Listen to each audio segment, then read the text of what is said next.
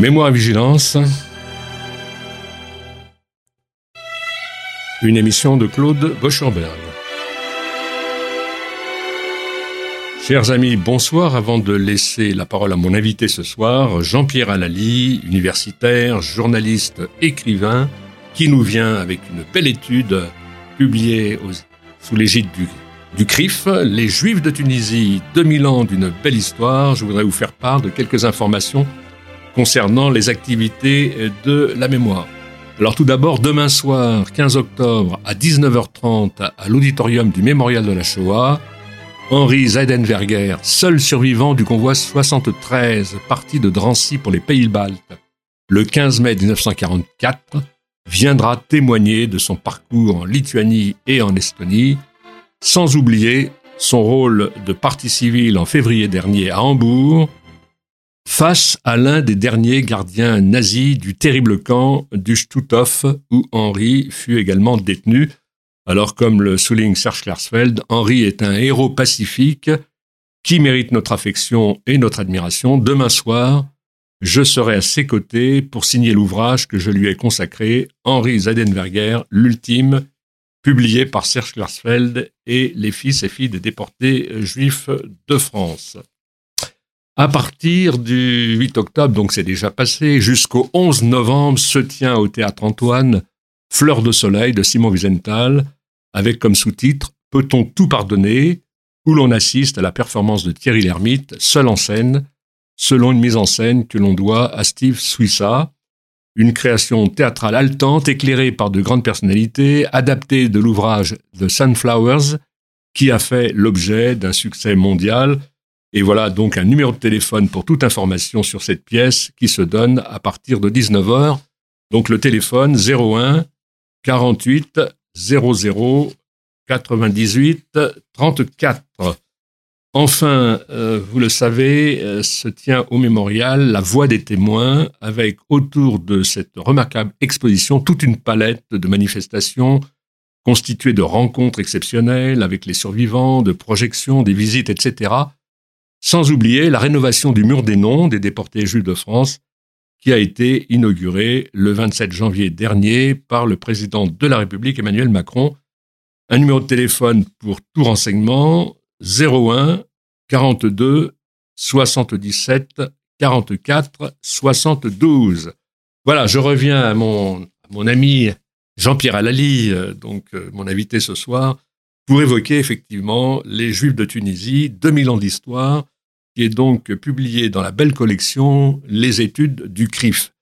Alors, euh, c'est difficile de présenter Jean-Pierre Alali parce qu'il a tellement de casquettes. Je voudrais quand même rappeler que euh, il est né à Tunis en 1939. Tout à fait. Fils de Joseph Alali et de Marcel Fellouz, donc tes parents. Et euh, donc, tu as été professeur de mathématiques et tu as, il faut le rappeler, enseigné à l'université Paris 1 avant d'entreprendre une carrière de journaliste. C'est comme ça qu'on te retrouve comme rédacteur en chef à la Terre retrouvée, puis à Tribune Juive. Tu collabores depuis longtemps à plusieurs médias, dont le journal de l'Association des médecins israélites de France, les cahiers, Jamif. Voilà, les cahiers Bernard Lazare, Tribu, Tribu 12, rédacteur en chef adjoint, Lev Haïr. Et il faut le rappeler, pendant une quinzaine d'années, tu as dirigé le bureau parisien des universités françaises de Moscou et de Saint-Pétersbourg. Qui avait Alors ça, c'est tout à fait autre chose, c'est pas du journalisme. On est bien d'accord, mais ça a été quand même une création qui a été créée, présidée par Marie Calper. Et toujours président. Toujours président. Et, toujours président. Alors, je rappelle quand même que tu es l'auteur au moins d'une trentaine d'ouvrages consacrés au judaïsme, à l'antisémitisme, dont le fameux Les Juifs de Tunisie sous la botte allemande, était publié en 2014, les douze pierres de Cuba, édition Glyph en 2015, et évidemment d'autres ouvrages.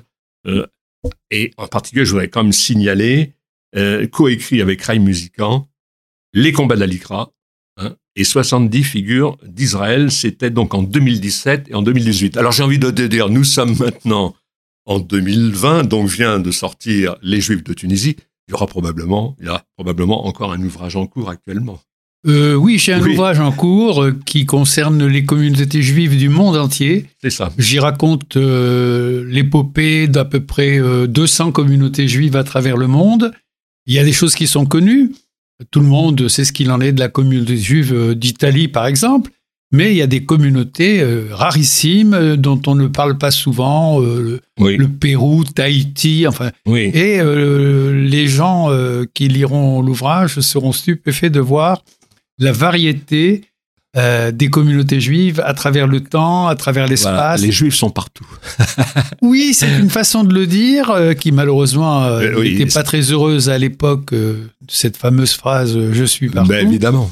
Mais c'est vrai, la destruction par deux fois du temple de Jérusalem a entraîné une diaspora énorme et les juifs, effectivement, se sont oui. disons, dispersés, c'est vraiment le mot, et sans compter le fait qu'il y a des endroits où des juifs euh, sont nés d'une façon spontanée par des sortes euh, d'adhésion au judaïsme euh, qui se sont faites un peu partout dans le monde. Aujourd'hui, on ne le sait pas, mais en Afrique, en Afrique noire, il y a énormément de tribus qui se revendiquent du judaïsme. C'est ça. Donc voilà. Donc alors c'est intéressant ce que tu dis parce que je me souviens dans le dialogue qui était donc euh, institué entre Jean-Paul Sartre et, et, Béni Lévy à l'époque.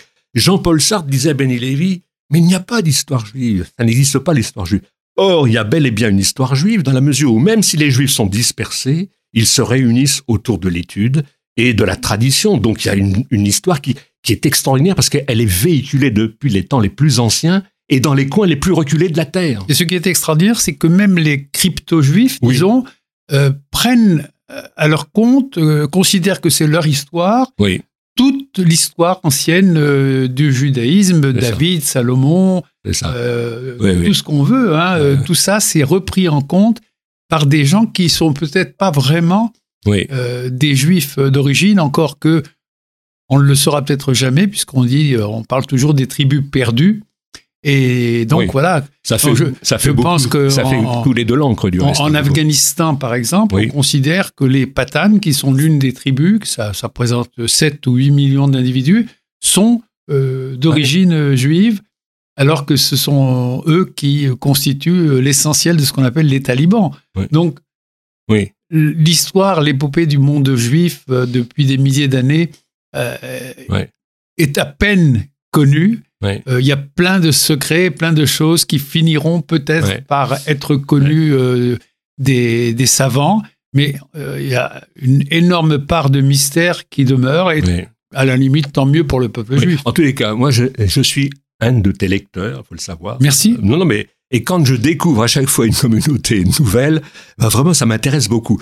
Il n'y a pas longtemps, j'ai vu circuler sous ta plume une recherche autour des Juifs de Finlande, par exemple. Oui, oui, là, dans un numéro récent de la revue L'éclaireur, voilà. le numéro 9, oui. Euh, je parle des Juifs de, Finlande, euh, parce qu'effectivement, euh, on se dit, c'est pas possible qu'il y ait des Juifs dans un endroit aussi nordique. Oui. Hein, il, y a des juifs, il y a des Juifs en Suède, il y a des Juifs en Norvège, il y a des Juifs en Finlande.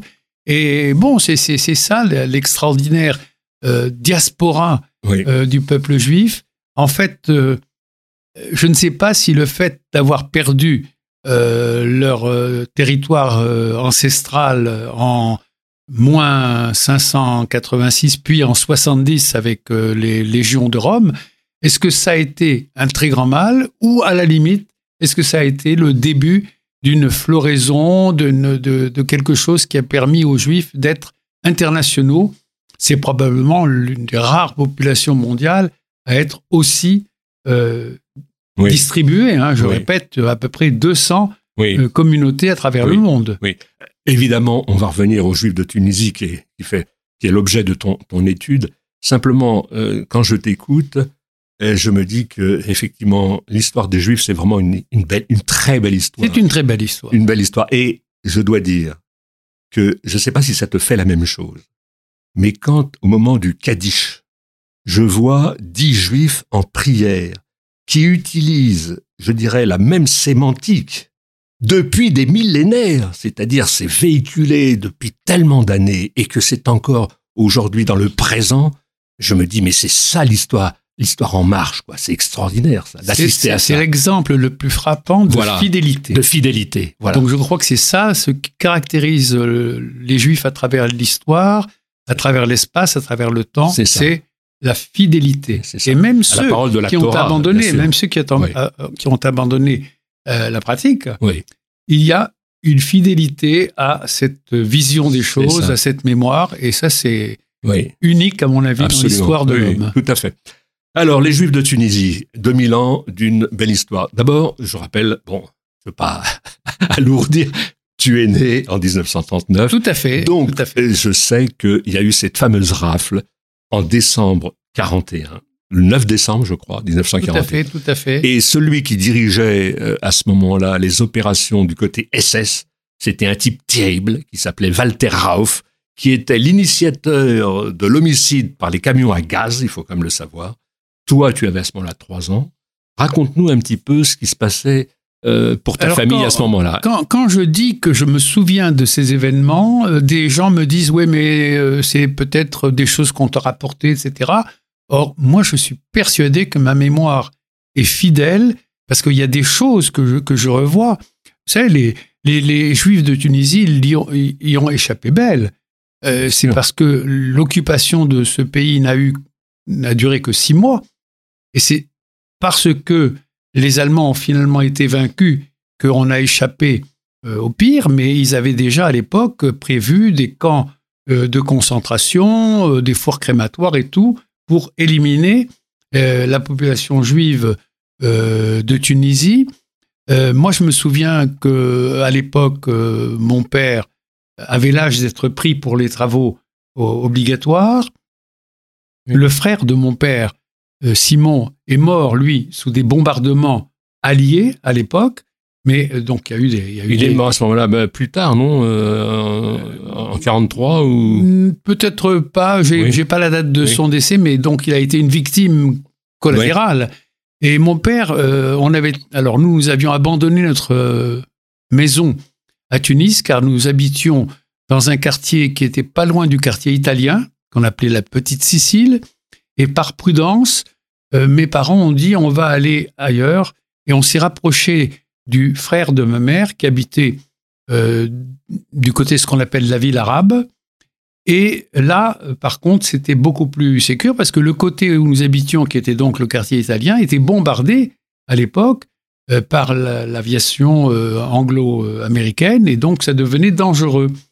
Et néanmoins, il y avait euh, des, patrouilles allemandes qui euh, sillonnaient euh, la ville à la recherche de gens à arrêter et à mettre dans, ce qu'on appelait le travail obligatoire. Et mon père, pour éviter ce travail obligatoire, nous l'avons caché dans ce qu'on appelait le banku shikritu, c'est-à-dire une espèce de, de grande huche. et ma grand-mère a été installé devant, euh, dessus, comme si c'était euh, son lit.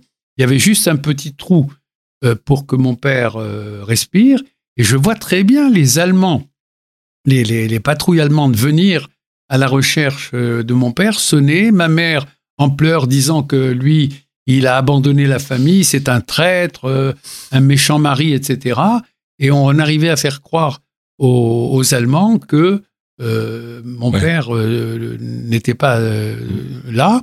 Je racontais ça dans un de mes romans qui s'appelle La Loup, où je raconte mes souvenirs de petits enfants juifs à Tunis pendant l'occupation allemande. J'en profite pour dire que bon, bah, la, Loup est disponible hein, encore. Oui, il a été édité à l'époque en 2001 par, Agipress, nos amis d'Agipress. Que c'est un, ouvrage sensible puisque effectivement c'est c'est une grande partie de, ton histoire. C'est romancé, mais je, raconte un euh, peu. Alors Lalou, Lalou, c'est, euh, je crois savoir que c'est un prénom arabe au fond, non? Non, c'est un prénom judéo-arabe. C'est l'équivalent de Eli, Eliaou. oui, d'accord. Et donc voilà. Oui, très bien. bon, en tous les cas, c'est disponible. Donc, euh, effectivement, euh, bon, c'est une histoire qui t'habite, hein, les Juifs de ah Tunisie, et, et, ce depuis longtemps, parce que s'il y a bien quelqu'un qui a défendu, je dirais, l'étendard des Juifs de Tunisie, mais pas que, euh, c'est bien toi. Alors, j'ai envie de dire, effectivement, avec cette étude-là, publiée encore une fois au CRIF, on revient à ses, à ses premières amours. Moi, ce qui m'a frappé, tu veux que je te dise, c'est plusieurs choses. D'abord, c'est concis, c'est bref, mais il y a une histoire pratiquement exhaustive, on peut dire, encore qu'on n'ira pas jusqu'au bout euh, eh, comment dirais-je, de, l'histoire précise, mais, enfin, tu as, euh, dans, l'introduction montré que effectivement, c'est une histoire très riche, c'est une histoire qui est concise parce que sous ta plume, on, ne, part pas dans, dans des phraséologies qui n'en finissent pas. Donc il y, a, il y a cette partie historique, si je puis dire, sur effectivement euh, ce qui s'est passé en Tunisie, mais en même temps, ce que j'ai trouvé, c'est une extrême jubilation, parce que j'ai vu que tu avais beaucoup de plaisir à le faire. Pourquoi? Parce que c'est truffé d'une galerie de personnages qui sont tous hauts en couleur, et je me suis régalé à lire ça. Ben, euh, j'ai eu envie de, de, présenter au public des personnages peu connus. Oui. Euh, car, bon, bien entendu, il y a des centaines de personnages extraordinaires euh, dans tous les domaines. Hein. Le monde médical, aujourd'hui, par exemple, on ne compte plus les grands professeurs de, médecine euh, en France et qui sont d'origine euh, tunisienne. il y a des, grands pontes. Euh, mais bon, on ne pouvait pas parler de tout le monde. Et comme on m'a limité à une dizaine de personnages, c'est normal. Hein, il y avait un nombre de pages spécifiques. On ne pouvait pas dépasser, disons, 60 ou 70 pages. J'ai choisi des personnages hors du commun et bon, moi je pense qu'il méritait d'être euh, d'être cité, d'être euh, raconté.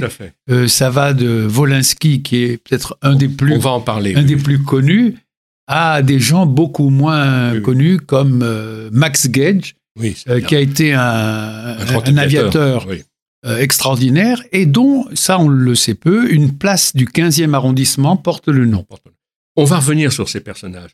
Ce qui est intéressant aussi, euh, c'est euh, que tu montres d'abord euh, cette particularité des Juifs de, Tunisie en 1881 et en particulier les Juifs de Djerba. C'est quand même un volet qui me semble important. Et puis un volet qui mérite aussi, je dirais, d'être connu par le plus grand nombre, c'est ce qu'on appelle le phénomène de la dima. Tout à fait. je crois qu'il faut que tu nous, qu'on revienne un petit peu dessus. Hein. Je crois que on, a tendance à oublier euh, cette situation exceptionnelle euh, dans le monde arabo-musulman, euh, d'une façon plus ou moins sévère en fonction des époques, en fonction des pays. les Juifs, les chrétiens et toute une série d'autres populations, hein, les Zoroastriens, tous ceux qui ont vécu en terre d'islam sont astreints à un régime et c'est quelque chose qui est inscrit noir sur blanc dans le Coran qu'on appelle la dima, D-H-I-2-M-A, c'est-à-dire un statut inférieur. Euh, ceux qui sont aimables avec euh, cette condition parlent de statut protégé, et ceux qui le sont moins disent statut inférieur, parce que dans un de mes ouvrages d'ailleurs, j'ai fait la liste, je peux peut-être 30 ou 40 choses, des interdictions qui étaient faites aux juifs et aux dhimmis euh, en général. Euh, ça va de choses relativement euh, mineures. par exemple, il était interdit de monter à cheval. On ne pouvait utiliser que des ânes ou des mulets. Bon, à la limite, c'est pas très grave.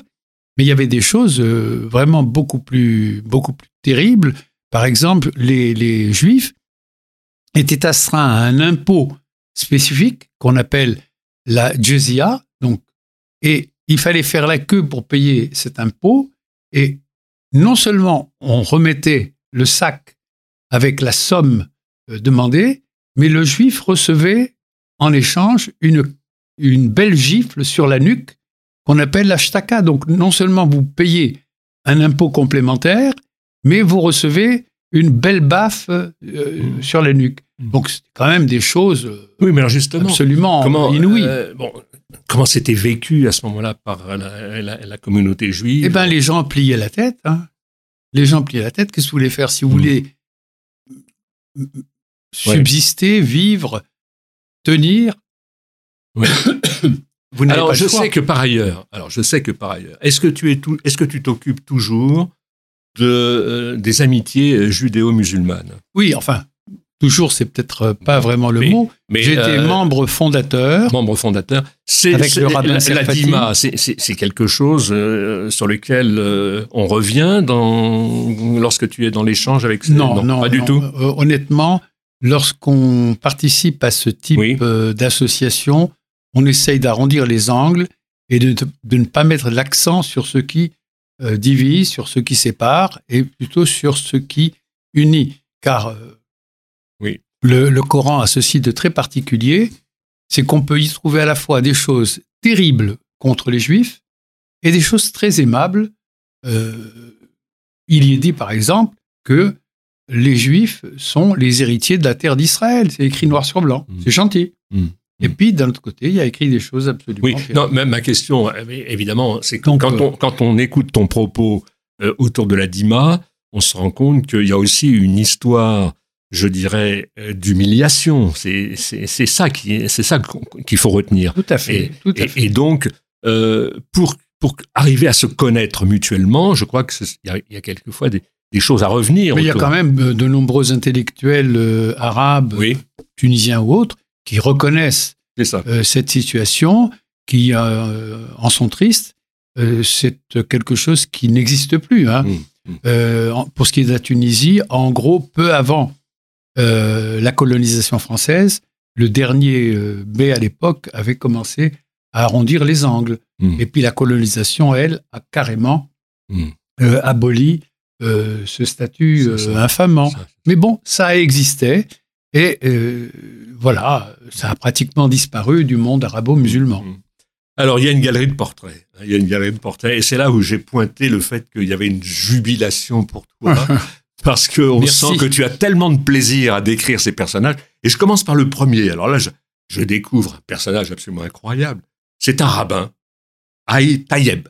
Haï, ça veut dire vivant. Voilà, vivant, Tayeb. Tayeb. Et alors, ce personnage, il est incroyable. D'abord, il va être, on peut le dire, euh, je dirais, bon, euh, même si je suis, mes mots sont un peu vulgaires, il est un peu poivreau sur les bords à un certain moment. Oui, c'est quelqu'un qui. Euh, il va s'adonner à la boisson. C'était quand même à la suite d'un drame personnel. Oui. Euh, sa maman, qui voulait euh, nettoyer à l'époque, je crois que c'était pour Pessard, euh, lui a dit Bon, sors, je vais nettoyer la, maison.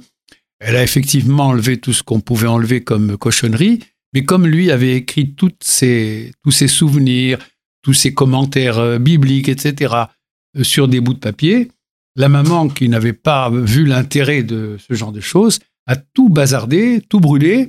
Et quand il est revenu, il a dit Mais où sont mes affaires? Et il dit, bah, c'est fini, on a mis la poubelle.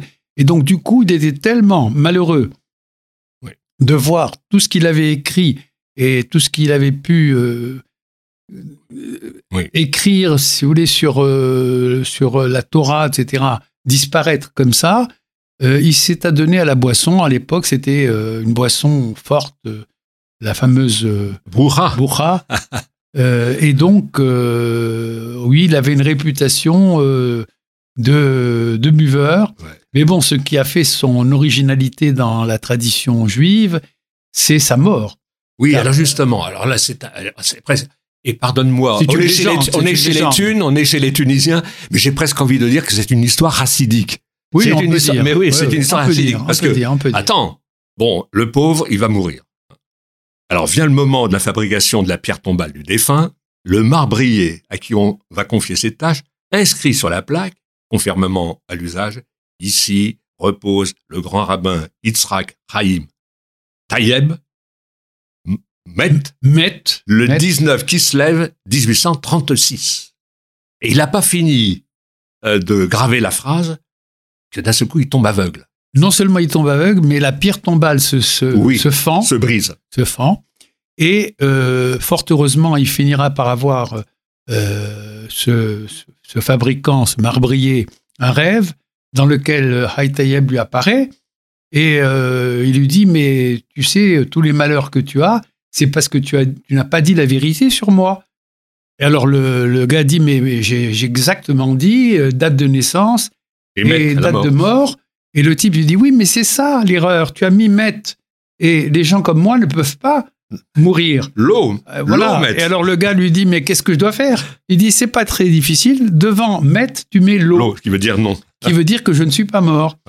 Et le gars s'exécute, euh, fait mettre par des ouvriers sur une nouvelle pierre tombale l'expression l'omette. Il a recouvré la vue.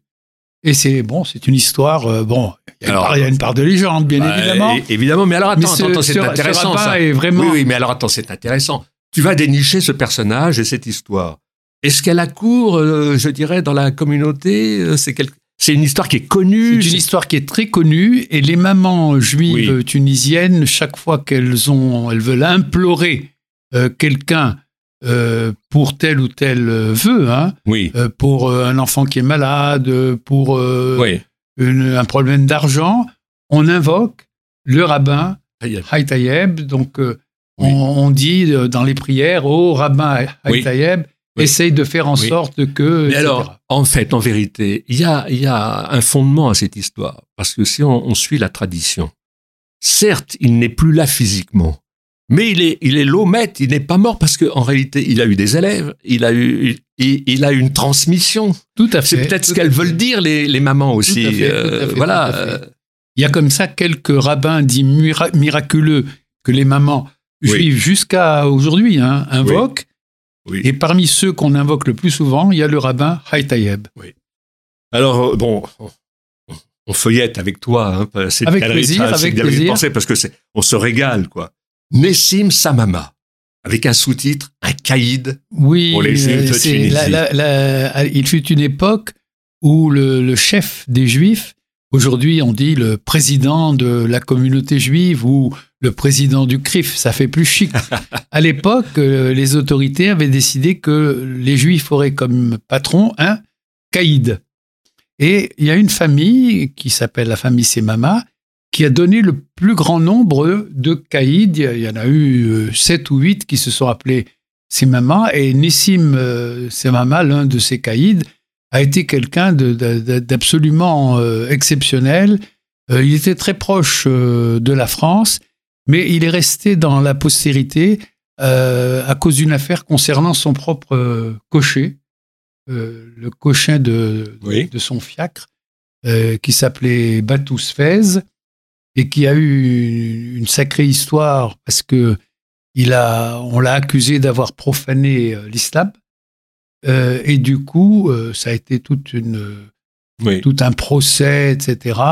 Et du coup, le caïd Semama, qui était, s'était distingué parce qu'il euh, il était très riche et il a donné énormément de, de bourses à des jeunes il filles. Un philanthrope aussi. Oui, un philanthrope. Voilà. Alors, tu, tu, pointes le fait qu'en 1860, d'abord, il est nommé directeur des finances tunisiennes. Tout à fait. C'est quand même pas rien. C'est-à-dire qu'il tient, il tient. Euh, il a eu la chance de tomber sur. Et il va se faire construire un palais. Oui, il a eu la chance de tomber sur un ministre tunisien euh, qui s'appelait Karedine, euh, qui l'a aidé dans sa promotion et du coup, euh, effectivement, il s'est fait construire Un, Mais alors, palais. Euh, euh, bon, il a une attitude aussi, on peut dire altruiste d'une certaine manière, parce que même s'il se fait construire ce palais, tu notes que ce palais, sa mama, va abriter l'école de l'Alliance israélite universelle. Tout à fait. Et qu'on va y donner des belles réceptions en l'honneur de, de, de l'Alliance.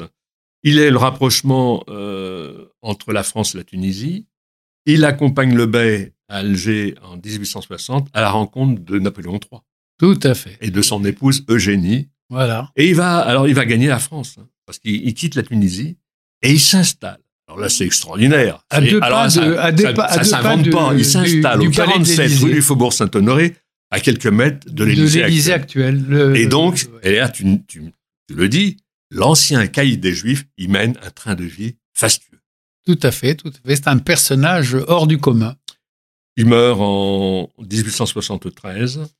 C'est au moment de, bah, de, la, de, la, guerre franco-allemande, hein, pratiquement.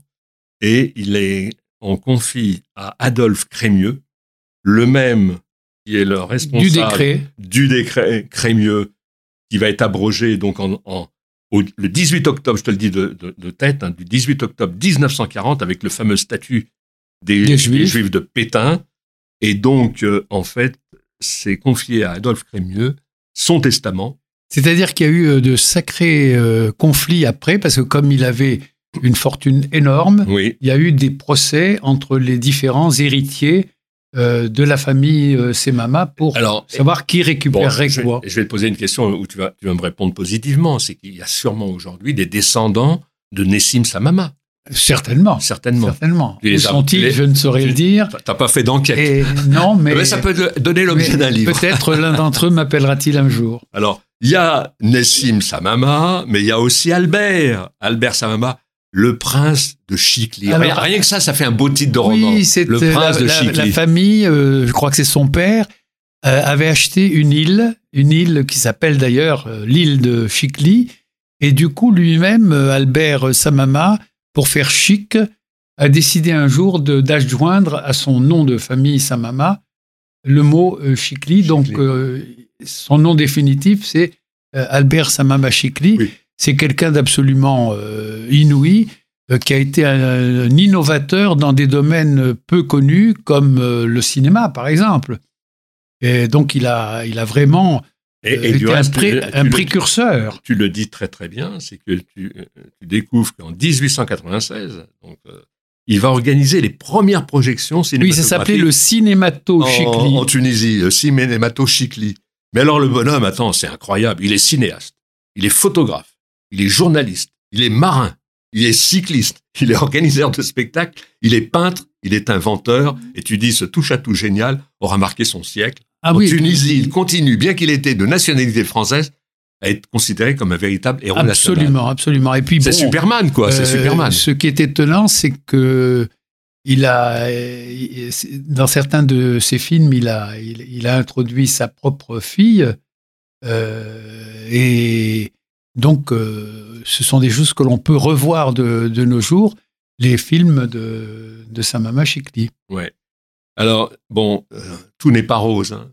Bon, si là, je dresse un personnage en couleur, mais euh, la fin est, et la fin est un peu triste. Hein. Oui. Parce qu'il va dilapider sa fortune. Tout à fait, tout à fait. Sa femme va le quitter. Il va mourir d'un cancer du poumon en 1934. Hein. Et alors là, incroyable, alors là, c'est le coup au cœur. Sa femme et sa fille se sont converties à l'islam. Absolument. Et la femme, et la, ben, c'est la fille, elle va être professeure de lettres. Elle épouse un Tunisien musulman et elle adopte le nouveau prénom de Zora et elle est morte il n'y a pas si longtemps. Oui, oui, elle s'appelait Haïdé en fait. Euh, Haïdé Sama Chikli est devenue effectivement euh, musulmane. Voilà. Et tandis que Albert Samama Chikli ah non, lui, repose au cimetière juif du Borgel, du Borgel absolument. à Tunis. Alors bon, il y a, tellement de personnages, on peut pas tous les voir, mais juste un mot, parce que en fait, tu rappelles euh, Albert Braitou Salah, qui est le peintre des, années, folles. Et tu as raison de le faire, parce que lorsque tu évoques tous ces personnages de Tunisie, eh bien, c'est une palette euh, vraiment euh, très, on peut dire, complète, quoi. Je veux dire, il y a aussi le volet des arts, et on ne dira jamais assez qu'il y a eu aussi de grands peintres. Énormément, énormément de peintres, mais disons, beaucoup sont connus comme euh, peintres orientalistes, si je puis dire. Euh, je pense à Bismuth, à Lelouch. Euh, par contre, le, seul, à ma connaissance, qui ait eu une stature vraiment internationale, c'est Albert Braitou Salah. En fait, son nom, c'est Salah, hein, et son prénom, c'est Braitou. Et il a fini par adjoindre Braitou à Salah et s'appelait Albert Braitou Salah. Euh, il a été le peintre des années folles, c'est-à-dire euh, toutes les personnalités euh, de, France et de Navarre à l'époque voulaient se faire caricaturer, enfin portrait, avoir leur portrait fait par Bright Salah. Et aujourd'hui, il est relativement connu en France. Il y a plusieurs mairies, je pense à Lisle sur, sur la Sorgue et d'autres villes qui ont organisé des expositions des œuvres de Braitou Salah, qui a été vraiment un très, très, très grand peintre euh, international. Quoi. Et ce qui est curieux, hein, c'est que très jeune, donc, il, est inscrit dans un établissement catholique qui est tenu par les Pères Blancs de Carthage. Et c'est là qu'il va découvrir sa vocation artistique. Et eh oui, et eh oui, et oui, comme quoi euh, il y avait euh, dans l'aristocratie juive une volonté souvent d'inscrire les enfants dans des écoles chics. Et c'est comme ça qu'il est devenu un. Alors son maître, son maître, tu l'as signalé son nom un instant, c'est Maurice Bismuth. Hein, et en 1901, Il va rejoindre Paris, il va gagner Paris, et là, il, il entre à l'Académie Julian, où il y a des grands maîtres comme Deschenaux et Laurence. Mais ce qui est très intéressant, et vraiment, tu as eu raison euh, je dirais, d'exhumer des personnages comme ça, parce qu'on ne le sait pas assez, c'est que le président de la République de l'époque, Albert Lebrun, l'invite à sa à Sa table absolument. Et lui, il va faire des expositions partout dans le monde, à Pittsburgh, à La Haye, aux côtés de Picasso, Dufy, Braque, Chagall. Bref, c'est un grand aussi. J'ai remarqué que chaque fois que je trouve un vieux numéro du journal qui s'appelle L'Illustration, oui, bien à l'intérieur, il y a toujours des reproductions de peintures de Braitou Salah. Euh, bon, euh, sur la fin de sa vie, il avait un peu perdu la vue et donc il a changé. Euh, au départ, il faisait vraiment beaucoup de portraits, beaucoup de personnages. À la fin, il s'est contenté de faire des, des, paysages parce que c'était plus facile à oui, faire. Et même des nus. Hein. Oui, là, il a fait des nus. Alors, quand même, 1940, c'est une tragédie. Parce que l'occupation, la Shoah, cinq de ses plus proches parents sont arrêtés, déportés à Auschwitz, assassinés. Et là, euh, tu dis d'un trait, c'est ce qui caractérise, parce que ta plume d'écrivain, elle ne fait pas, je dirais, dans la fioriture. Tu vas à l'essentiel et tu fais comprendre beaucoup de choses. À partir de là, l'artiste choisit de se retirer chez les bénédictins à l'abbaye de la Source.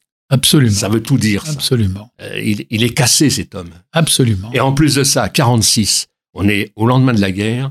Malheureusement, on peut, il, commence à devenir aveugle. Quoi. Sa vue, mmh, elle baisse mmh, mmh, terriblement. Il a un décollement de la rétine. À ce moment-là, il n'y avait pas le laser. On savait pas le faire. Et ben voilà. Et donc, euh, malheureusement, euh, c'est un peu la fin pour lui bientôt. Mais en fait, il va, il va quand même perdurer parce que en fait, il va s'éteindre en 1972 et il vivra les dernières années de sa vie dans le sud euh, de la France. Et tu, et tu dis à juste titre que c'est aussi l'un des grands peintres des années folles. Tout à fait, tout à fait. Alors, y a-t-il. Euh, alors, là, maintenant, je te laisse le choix. Maintenant, je guidais, mais je te laisse le choix. Revenons à deux personnages, parce que dans cette émission, ils me tiennent à cœur. Parce que, tu sais, nous sommes à mémoire et vigilance. D'abord, c'est Jung Pérez, cet homme magnifique. Et je dois dire que ce n'est pas sans émotion que je me trouvais il y a quelques années avec Serge Klarsfeld, mes amis les fils et filles, et en particulier un auquel ce soir je salue la mémoire, mon ami Jacques Toros. Jacques Toros, qui était un militant de la première heure autour de Serge Klarsfeld, et qui, avec Serge, va monter une opération de manière à ce que le nom soit inscrit à tout jamais dans les locaux de l'INSEP, l'Institut national des sports. Je le signale dans, voilà, et dans mon texte. Et je t'en remercie parce que, en fait, ça a été l'objet, crois-moi, d'une très longue bataille pour que l'INSEP accepte. Donc, c'est fait. Et en fait, c'est la moindre des choses, parce que Young Perez, de Tunis à Auschwitz, c'est quand même un parcours absolument ben, C'est-à-dire qu'il n'était pas, il pas destiné à, mourir à Auschwitz, parce que, bon, il, s'est fait connaître euh, très jeune euh, par sa passion pour euh, la boxe.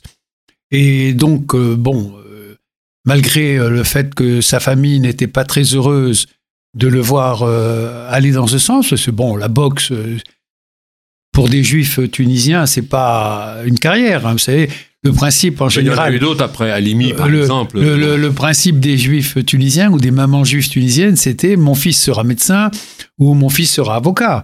Et quand euh, euh, un enfant dit euh, maman, papa, je vais aller faire de la boxe, en fait, c'est un, entraîneur qui était de passage à Tunis qui a vu que ce jeune homme avait des capacités dans des, dans des matchs, disons, amicaux. Hein, euh, qui a dit à sa famille, écoutez, il perd son temps en Tunisie, on vous le prend, on l'emmène en France et ça va devenir un grand champion.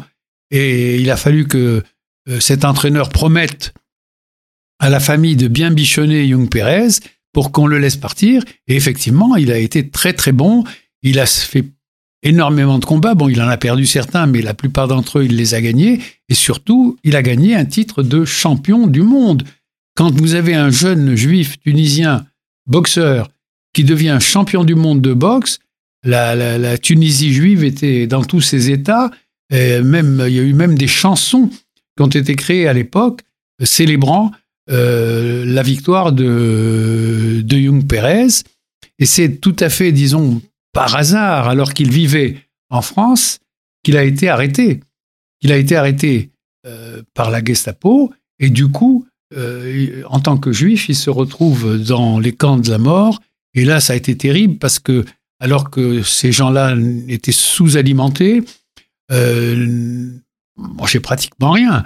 le garçon baraqué qu'il était a perdu euh, bien entendu euh, toutes euh, ses capacités, mais on l'a quand même obligé à livrer des combats avec des gars en pleine forme, des, des, Allemands en pleine forme, et c'était pas évident.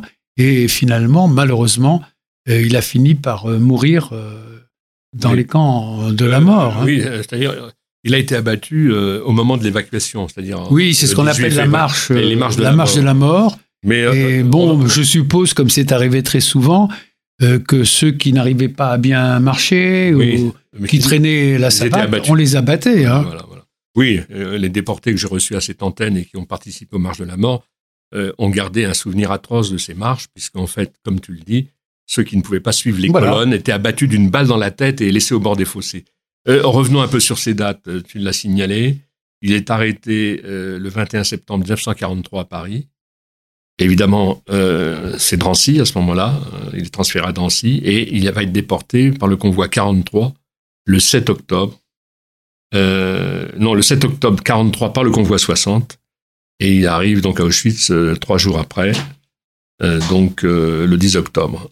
Et effectivement, ce qui a été atroce pour lui, c'est dans les conditions où il était, c'était d'obliger de de livrer des, combats à des gens en meilleure forme physique.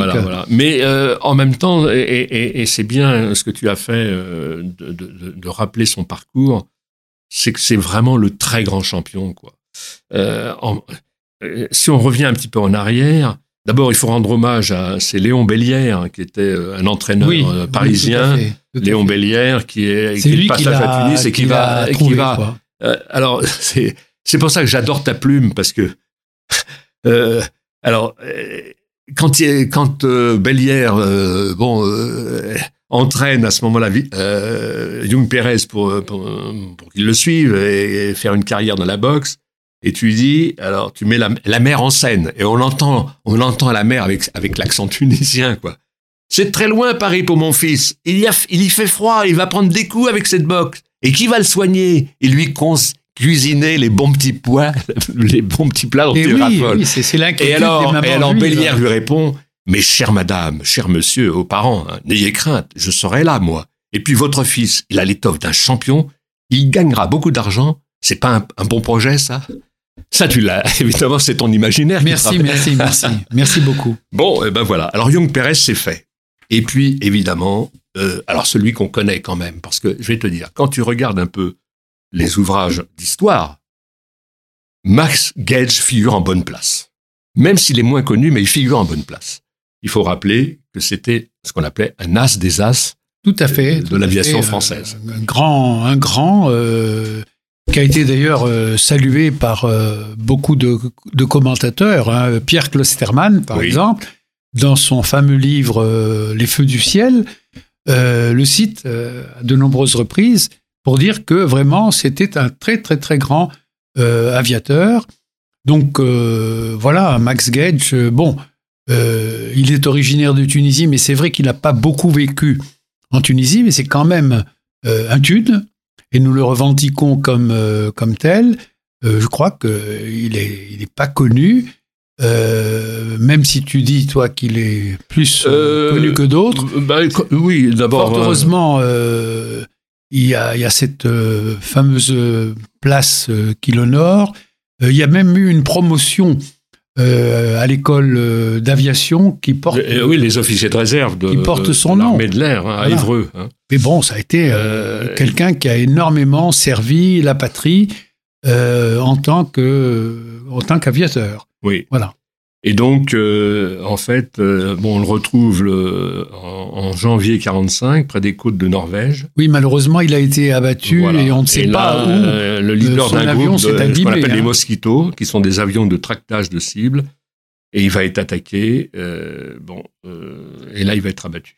Il avait gagné à plusieurs reprises, hein, et il a été abattu à la fin parce que c'est pas un petit peu comme les loteries on gagne euh, plusieurs fois et puis un jour on perd. Euh, malheureusement, il a fini par, par être abattu. Oui, oui. Alors, en fait, si on revient un petit peu sur, sur son histoire, enfin sur son enfance, d'abord, bon, il s'appelle Maurice Jean-Max, hein, une enfance heureuse, et très tôt le bâtonnier Gage, donc c'est son père. Il est persuadé que son, son fils va prendre sa suite et qu'il sera. Il a, fait, il a, fait, quand même des, études dans ce sens, mais il a rapidement euh, changé pour aller vers la voie qui était la sienne. Ouais. Et je, je, vois, je découvre avec ton étude que on le retrouve en faisant des études à Casablanca, au Maroc. Oui, finalement, la famille est allée vivre au Maroc. Et puis euh, au lycée Janson de Sailly et la faculté de droit. Et il va voyager, euh, bon, on va le retrouver en Russie, en Allemagne, en Turquie. Il se fait des amis partout parce que c'est quelqu'un, on suppose, très très chaleureux. Et à partir de septembre 38, donc euh, c'est la mobilisation pour, pour lui. Et il va servir dans l'aviation. Et d'abord, alors il a une déception, hein, parce qu'il va se retrouver chez les Zouaves. Hein, oui. Et à l'armistice, il est sergent de tirailleur, chef de DCA dans un village marocain. Et euh, il, va, il est décidé à poursuivre le combat. Et c'est comme ça qu'il va concocter un faux dossier d'une affaire à plaider à Tanger. Et que euh, par Gibraltar, Lisbonne et Bristol, il va rejoindre la France libre le 26, octobre, le 26 septembre 40, laissant au Maroc son épouse et leur petite fille. C'est-à-dire que le type, il est animé d'une flamme de combattant, de, de, de résistant. C'est la raison pour laquelle euh, en fait, il est vraiment dans les tablettes de l'histoire. Hein. Tout à fait, hein tout à fait. Alors, y a-t-il d'autres personnages sur lesquels tu voudrais euh, intervenir? Moi, il y, a, aussi un, personnage qui, m'a beaucoup intéressé. Il y en a deux, évidemment. C'est euh, David Caligula, Calula, pardon, que tu appelles le Clausewitz de la contre-insurrection. Et puis, c'est aussi un personnage très peu connu, euh, d'autant plus que il est plus connu aux États-Unis euh, qu'en Tunisie ou en France. C'est un juif tunisien euh, qui a été un des maîtres à penser de ce qu'on appelle la stratégie euh, militaire, c'est-à-dire qu'il a, il a, il a fait, disons, il a élaboré une théorie de comment on fait quand on, on est face à un ennemi. Il y a différentes théories hein, chez les militaires, et lui, donc, il a élaboré une théorie qui a été, c'est pour ça qu'on l'appelle euh, Clausewitz, euh, c'est une théorie qui a été euh, adoptée par différentes armées, dont l'armée américaine. en fait, c'est un fin stratège. C'est un stratège, c'était un stratège. il est beaucoup plus connu aux, aux États-Unis qu'en France. Oui. Alors en 59, on va le retrouver lieutenant-colonel, euh, il va rejoindre le deuxième bureau, c'est-à-dire l'état-major de, mm, mm, mm, Paris. Il a, il a étudié notamment euh, au Vietnam, en Chine, euh, les façons de faire des, troupes dites rebelles, et il a, il a érigé en théorie la, son, son, appréciation des choses et comment euh, il faut euh, réagir, notamment euh, dans un domaine plus psychologique que violent. Mhm. Alors, ce qui, est, curieux, c'est que bon, en fait, il laisse un nom en fait de, stratège, de haut stratège, surtout aux États-Unis, hein. parce qu'on le considère comme le, plus grand expert de l'époque moderne en matière de, de Tout à fait, tout à fait, tout à fait. Et alors, ce qui est fou, quoi, voilà un homme qui meurt à 48 ans. Oui, oui, oui. C'est-à-dire pratiquement une jeunesse coupée, quoi. 48 ans, c'est jeune. Et bon, mais c'est, tu vois, c'est bien que tu rappelles la mémoire de personnages comme ça. Mais c'est-à-dire qu'on on, m'a dit, voilà, tu as droit à 10 personnages. Oui. Donc, euh, j'ai choisi ceux qui me paraissaient les plus extraordinaires. Ça ne m'a pas empêché quand même d'en garder euh, quelques-uns de, disons, de plus typiques, si je puis dire, de plus tunisiens, je pense notamment à Albert Memmi, dont je brosse euh, le portrait. Bien sûr, bien sûr. On ne pouvait pas parler des Juifs de Tunisie sans parler d'Albert Memmi. Évidemment. Et euh, donc, nous a quittés il n'y a pas si longtemps. Voilà, et il avait pratiquement 100 ans. Tu l'as bien connu, toi? Oui, oui, c'était un ami très très proche. Oui. nous, nous, avons travaillé ensemble sur oui. des ouvrages, hein, dont un, de, un des livres collectifs sur les Juifs de Tunisie qui est sorti il y a longtemps aux éditions du Scribe. Oui. Et lui aussi était très marqué, je dirais. On a travaillé en par son origine tunisienne. Ah ben oui. C'est quelqu'un qui était habité, je dirais. Habité par euh, tout ce que nous avons vécu. En plus, il était le fils d'un euh, d'un bourrelier, donc c'était pas euh, la grande la grande bourgeoisie juive. Et il a réussi à la force du poignet, si je puis dire, à gravir les échelons. Et il laisse une œuvre gigantesque, d'autant plus que euh, non seulement pour les Juifs de Tunisie, mais pour la population euh, des colonies euh, d'Afrique du Nord et d'ailleurs. Il a fait un énorme travail sur la colonisation, portrait du colonisé, et donc c'est quelqu'un qui est toujours, de nos jours, dont l'œuvre est enseignée dans de très nombreux pays d'Afrique, Afrique du Nord et Afrique noire. Alors justement, oui, pour avoir lu euh, Albert Memmi, euh, en fait, euh, son écriture est, un croisement de beaucoup de choses. C'est-à-dire que d'abord, c'est un fin écrivain, mais on va retrouver chez lui de la sociologie, on va retrouver de l'histoire, on va retrouver aussi de la psychologie, parce que il se met en scène par rapport à son identité. Ça donne des pages qui sont très intéressantes. Tout à fait, hein tout à fait. Je crois que c'est ça auquel tu as été, me semble-t-il, sensible. Parlons alors, parce qu'on est dans l'actualité, là, avec Georges Wolinski. Alors, Georges Wolinski, c'est. Le caricaturiste, comme tu le dis, assassiné. Quand on dit euh, Georges Wolinski euh, tunisien, les gens n'en reviennent pas en disant mais c'est pas un nom de, Tunis. Et effectivement, euh, il convient de rappeler qu'en Tunisie, même si c'était une très petite minorité, il y avait également une communauté ashkénaze il y avait des Hongrois, je pense à la famille euh, Beredvas, dont je parle euh, par ailleurs. Euh, et donc, voilà, il y avait également des gens d'origine européenne. Et évidemment, Wolinski, c'est pas n'importe qui. Ça a été un très très grand dessinateur, un très très grand caricaturiste. Et malheureusement, il est mort effectivement dans les conditions que l'on sait.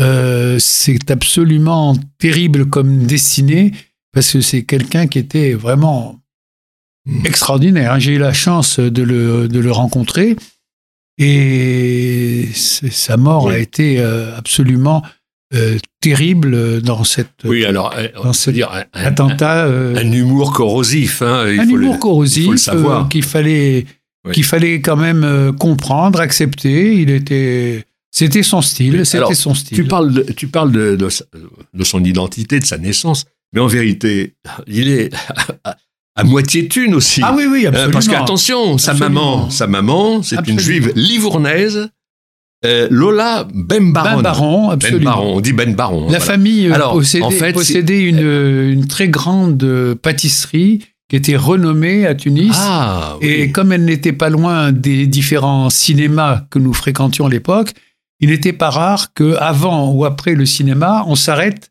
ah oui. à la, à la pâtisserie. J'ose pas dire le nom de cette euh, pâtisserie. Aujourd'hui, c'est interdit de, ah dire ça. Ah bon, ah d'accord. Oui, euh, c'est une, euh, c'est une enseigne qui s'appelait Chez les Nègres. Ah d'accord. Voilà. Ah, ah oui, ah bon. Bah, ah, oui, oui. À l'époque, ça se faisait. Alors, si j'ai bien compris, et tu vas, tu vas me préciser tout ça, sa maman est une juive livournaise. Tout à fait. Alors, originaire d'Italie. Alors, donc, c'est une grana. Voilà, les Livournais. Rappelle-nous ce que c'est que oui, grana. Grana, c'est un mot qui vient, euh, en arabe, ça veut dire livournais, et ça vient de, du nom anglais de l'île, de, de, la ville de Livourne. La ville de Livourne, en arabe, se dit, leg, en anglais, pardon, se dit Leghorn, et ce Leghorn a donné Grana. Et donc, euh, après les problèmes que l'on sait de l'Inquisition, Isabelle la catholique, etc., beaucoup de juifs ont quitté euh, l'Espagne pour aller euh, dans d'autres, sous d'autres cieux. Un grand nombre d'entre eux s'est retrouvé en, à Livourne, en Italie, et pour des raisons commerciales souvent, de nombreux juifs de Livourne se sont installés in fine, en Afrique du Nord et notamment en Tunisie.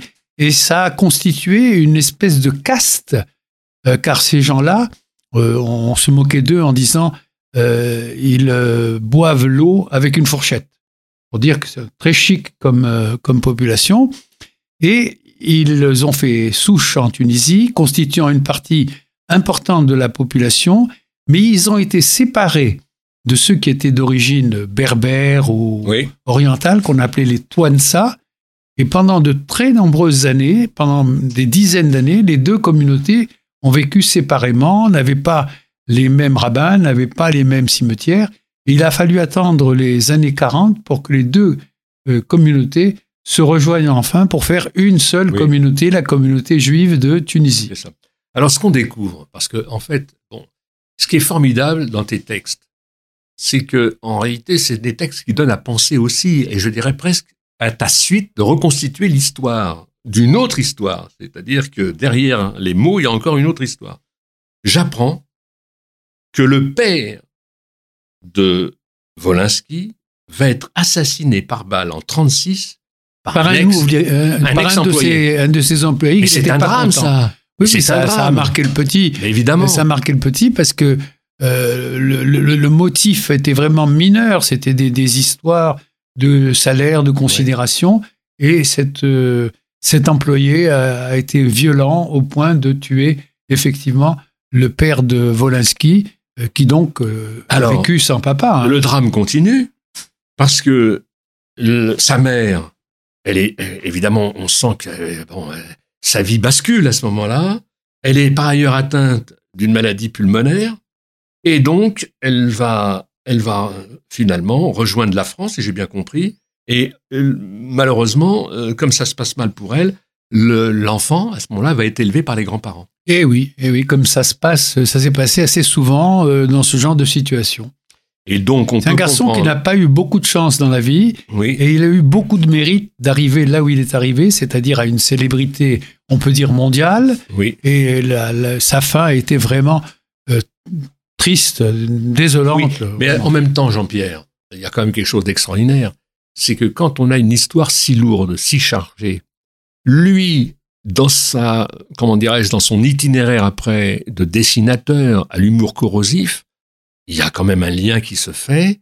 Je dirais, euh, au lieu de tomber dans la tristesse, il, fait ce qu'on appelle, comment en, psychanalyse, il a sublimé ce, drame. Tu es d'accord? Tout à fait.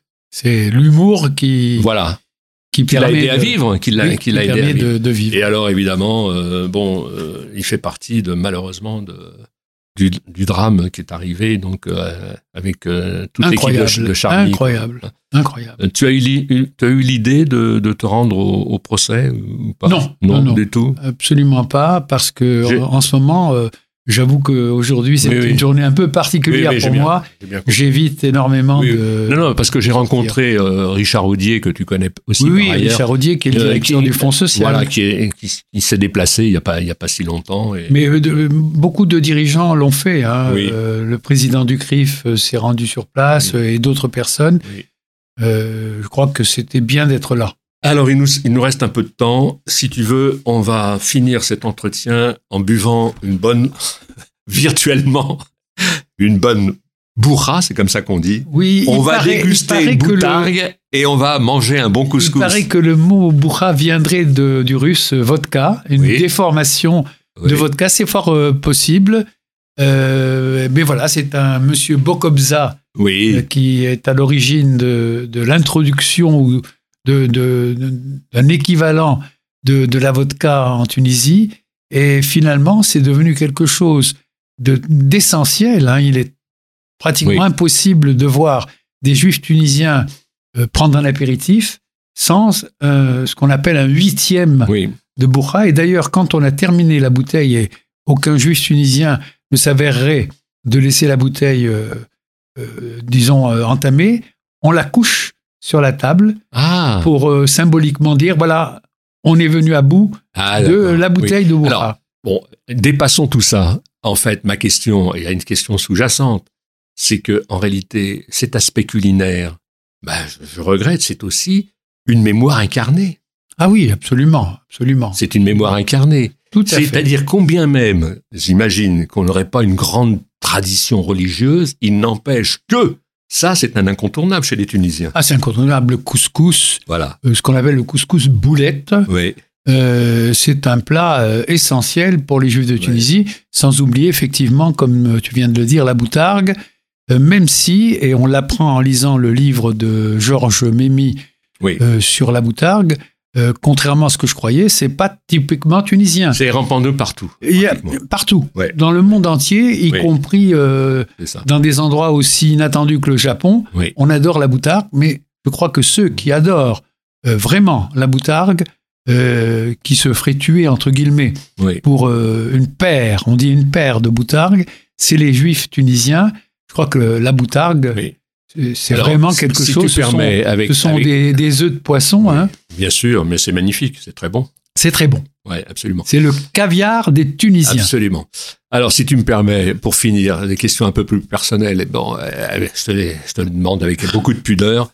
Parlons de la famille, tes descendants, la famille Alali.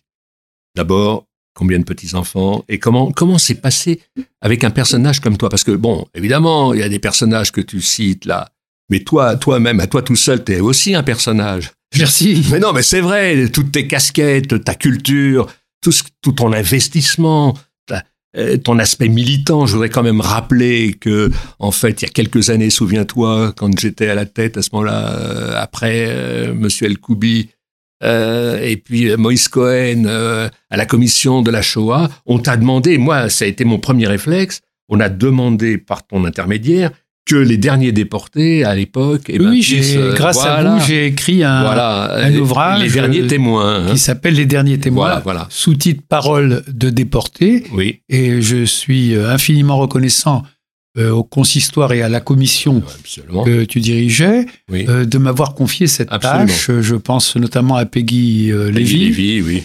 ça m'a permis de rencontrer des gens absolument extraordinaires, y compris notre regretté Milo. Milo, qui, a quitté, qui, nous a quittés il n'y a pas longtemps. Un mot sur la famille. Euh, L'aspect de la flamme tunisienne, c'est bien passé? oui et non. Ah. Euh, on ne peut pas obliger les enfants et les petits-enfants oui. d'aujourd'hui qui vivent en France d'être des, des vraies tunes. Mais une part de l'héritage est conservée. Mazel Tov, Razak comme on dit. En tous les cas, je cite euh, collection Les études du CRIF, Les Juifs de Tunisie, 2000 ans d'une belle histoire, donc euh, à recommander parce qu'on passe vraiment un bon moment en te lisant. Merci, Jean-Pierre Alali. Merci. Chers amis, à mercredi prochain.